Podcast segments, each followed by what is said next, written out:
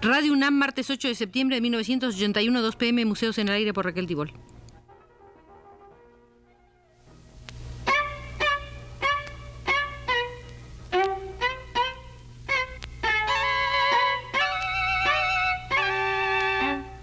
Museos en el Aire.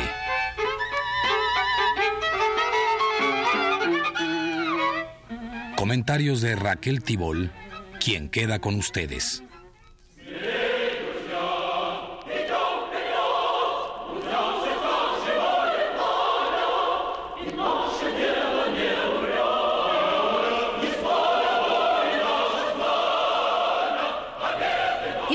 Visitando, y hoy repetiremos la visita, el Museo de la Problemática del Arte.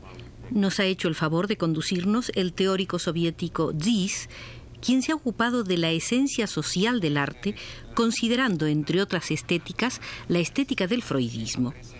El aislamiento del arte de la realidad es la idea central de la estética del freudismo.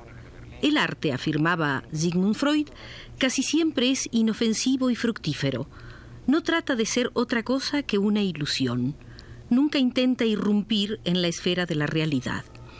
En las distintas concepciones de la estética idealista, la separación del arte de la realidad se manifiesta en formas diferentes.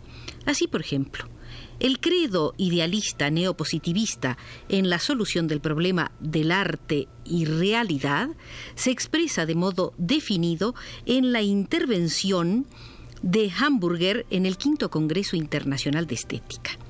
La esencia de la concepción de Hamburger consiste en que el viejo problema de la actitud de la poesía ante la realidad constituye, a fin de cuentas, no un problema gnosiológico, sino una cuestión de la teoría del lenguaje. Entendiendo la esencia del arte como una singular realidad estética que se forma independientemente del mundo objetivo y sus leyes, los estéticos burgueses contemporáneos analizan y valoran el arte modernista. Por ejemplo, el crítico norteamericano Ballard, defendiendo el viejo postulado de la estética idealista, el arte no es un reflejo de la realidad, sino que solo sirve como medio de autoexpresión del individuo, afirma que precisamente el modernismo responde de la manera más completa a la naturaleza de la creación artística. Surge aquí una pregunta. ¿No se puede considerar la obra de los surrealistas como un testimonio de que puede existir un arte que ciertamente no constituye un reflejo de la vida? Zis sostiene, por supuesto que no. Todo arte, en todas las circunstancias, es siempre un reflejo de la realidad. Pero este reflejo puede ser tanto verdadero como falso. Puede conducir a tendencias tanto verdaderas como falsas. El contenido, y los métodos de reflejo de la vida son diferentes y opuestos en el arte realista y en el antirrealista, y se distinguen de manera radical unos de otros. El artista realista reproduce la realidad de manera verídica y lo logra en las más variadas formas abiertas y objetivas. En tales obras se puede ver directamente la realidad reflejada en ellas, comprender el mensaje de la obra pero la profundidad en la penetración de la realidad distingue a aquellas obras del arte realista cuya idea está presentada en complejas formas cerradas.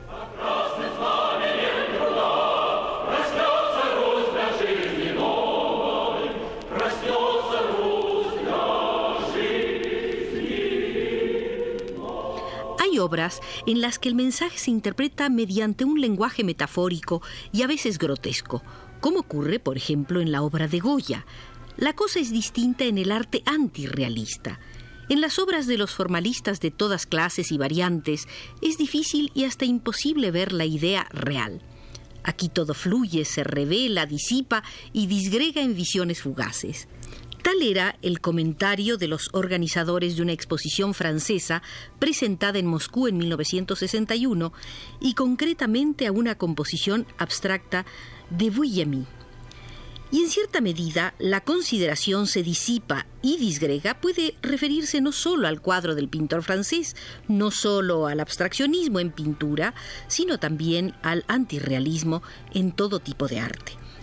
Y sin embargo, los cuadros de Salvador Dalí, creados según sus propias palabras sobre la base del método paranoico crítico, o las obras literarias llamadas absurdas de Ionesco y Beckett no prueban en absoluto la esterilidad de este arte, la falta de un reflejo de la vida en él. Y el asunto no estriba aquí simplemente en que en las obras de esta especie todo se disgrega en visiones fugaces, sino en que la realidad está reflejada en ellas de manera desfigurada a través del prisma de la conciencia enfermiza del artista la decadencia y descomposición de las condiciones sociales de la vida. Eso es lo que en esencia refleja el antirrealismo contemporáneo. En la obra de los modernistas, la antihumana realidad del mundo burgués aparece reflejada, pero lo está de manera deforme debido a una falsa concepción del mundo. Zis reconoce no estar de acuerdo con esos investigadores que consideran que al artista no se le debe exigir la revelación de las fuentes de la enajenación y el señalamiento de las vías para superarla, que le es suficiente indicar que ella existe. El artista es un estudioso de la vida, de sus tendencias principales, de su naturaleza profunda, y no puede limitar su tarea al simple señalamiento de la enajenación. El arte abiertamente apologético ocupa en la sociedad burguesa contemporánea un lugar un tanto modesto. Puede fundadamente decirse que en el arte de la sociedad burguesa predomina ahora otra tendencia, la aparición de un singular criticismo o más exactamente de un pseudocriticismo, ya que es falso en sus citas y en sus conclusiones.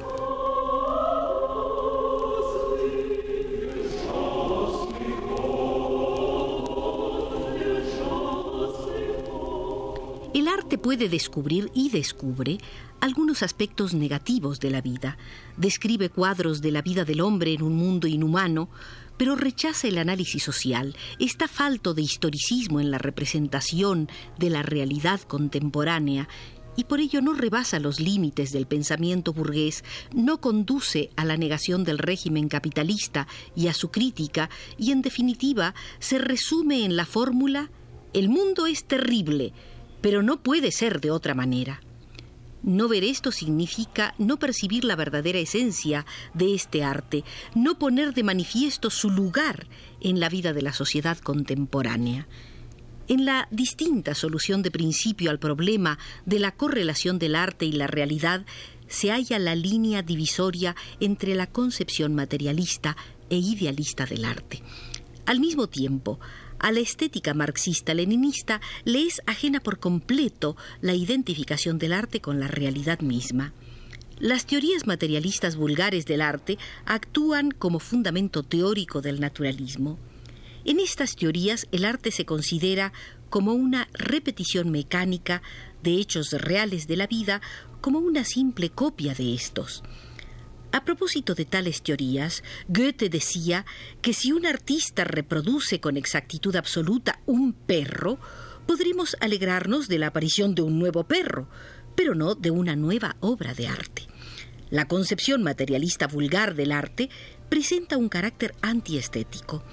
Cuando el arte se considera como una simple reproducción de hechos reales, se elimina con ello la cuestión de su contenido ideológico y en consecuencia pierde su valor social. El arte es la reproducción creadora de la realidad. En esto se cifra el alfa y omega de la estética marxista-leninista. Pero no puede limitarse a esto. Es insuficiente admitir la prioridad de la realidad con relación al arte. Hay que responder a otra cuestión más. ¿Por qué el reflejo de la realidad en la conciencia del hombre supone la existencia de una forma de la conciencia? ¿Cuál es el arte? Para responder a esta pregunta es necesario aclarar las particularidades distintivas de las diversas formas de la conciencia social y establecer no solo sus características generales, sino también los aspectos que distinguen unas de otras.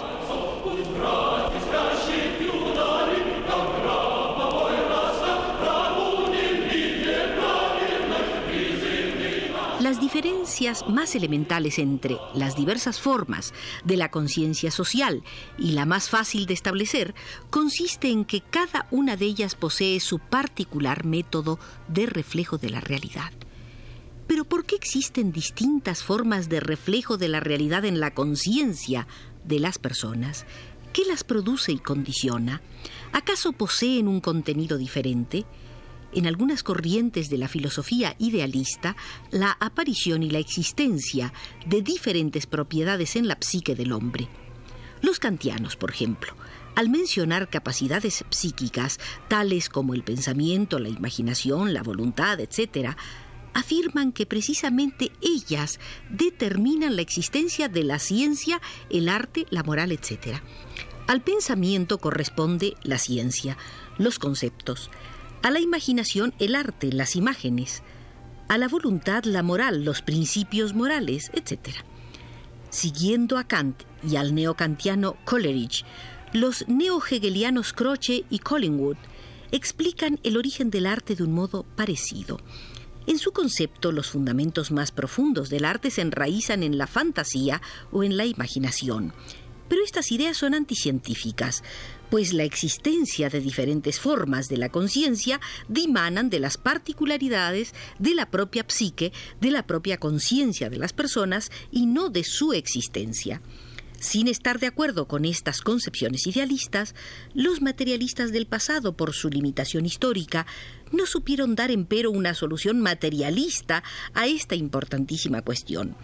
Ellos tendían a pensar que como consecuencia de una forma diferente de reflejo de la realidad, se perdía la especificidad de esta o aquella forma de la conciencia social.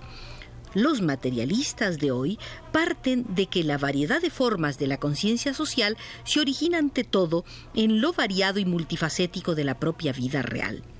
En la propia realidad hay tales aspectos, relaciones, fenómenos, etc., tales condicionamientos y vínculos que su conocimiento supone distintos métodos, distintas formas de reflejo.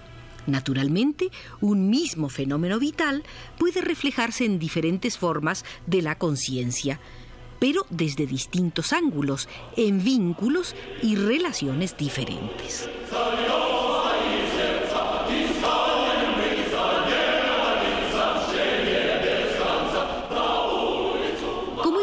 La realidad constituye la única fuente de origen de todas las formas de la conciencia social. Pero desde el punto de vista gnosiológico, es importante tener en cuenta que cada una de ellas se interesa primordialmente por determinados fenómenos y aspectos del rico e inagotable mundo objetivo y, por consiguiente, tiene su objeto específico de reflejo. No es difícil comprender que la aseveración según la cual una forma cualquiera de la conciencia social y su modo de reflejo de la vida se explican por la existencia en el mundo objetivo de una esfera especial de fenómenos que forman el objeto primordial de sus intereses, es de aplicación plena a la esfera del arte. Es natural que el problema del objeto del arte en la historia de las doctrinas estéticas se planteara fundamentalmente por aquellas corrientes que vinculan el arte con la realidad objetiva y que buscaban en esta fenómenos que llegaran a ser objeto de la reproducción artística. Ante la estética idealista que separaba el arte de la vida, la cuestión del objeto del arte a menudo ni siquiera surgía. La premisa misma de la estética idealista, que ve el arte como autoexpresión de principios puramente espirituales, elimina la cuestión del objeto objetivo del arte. No puede plantear la cuestión del objeto del arte una estética para la cual este es un juego de formas puras. Tampoco puede existir el problema del objeto del arte en las teorías formalistas actuales, que estudian el arte como una actividad desprovista de objeto. Según una irónica expresión de Luis Aragón, los artistas formalistas compiten en la creación de un arte que no habla de nada. El objeto del arte y el arte sin objeto, que propala la estética formalista, son conceptos incompatibles. Sin embargo, lo anteriormente expuesto requiere aclaraciones. El arte sin objeto es un reflejo de la realidad, aunque monstruoso y deformado hasta lo irreconocible.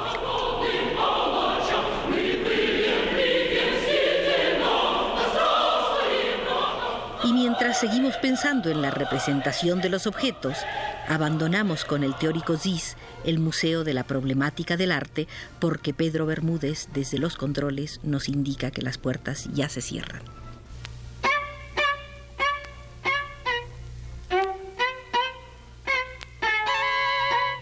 Museos en el aire.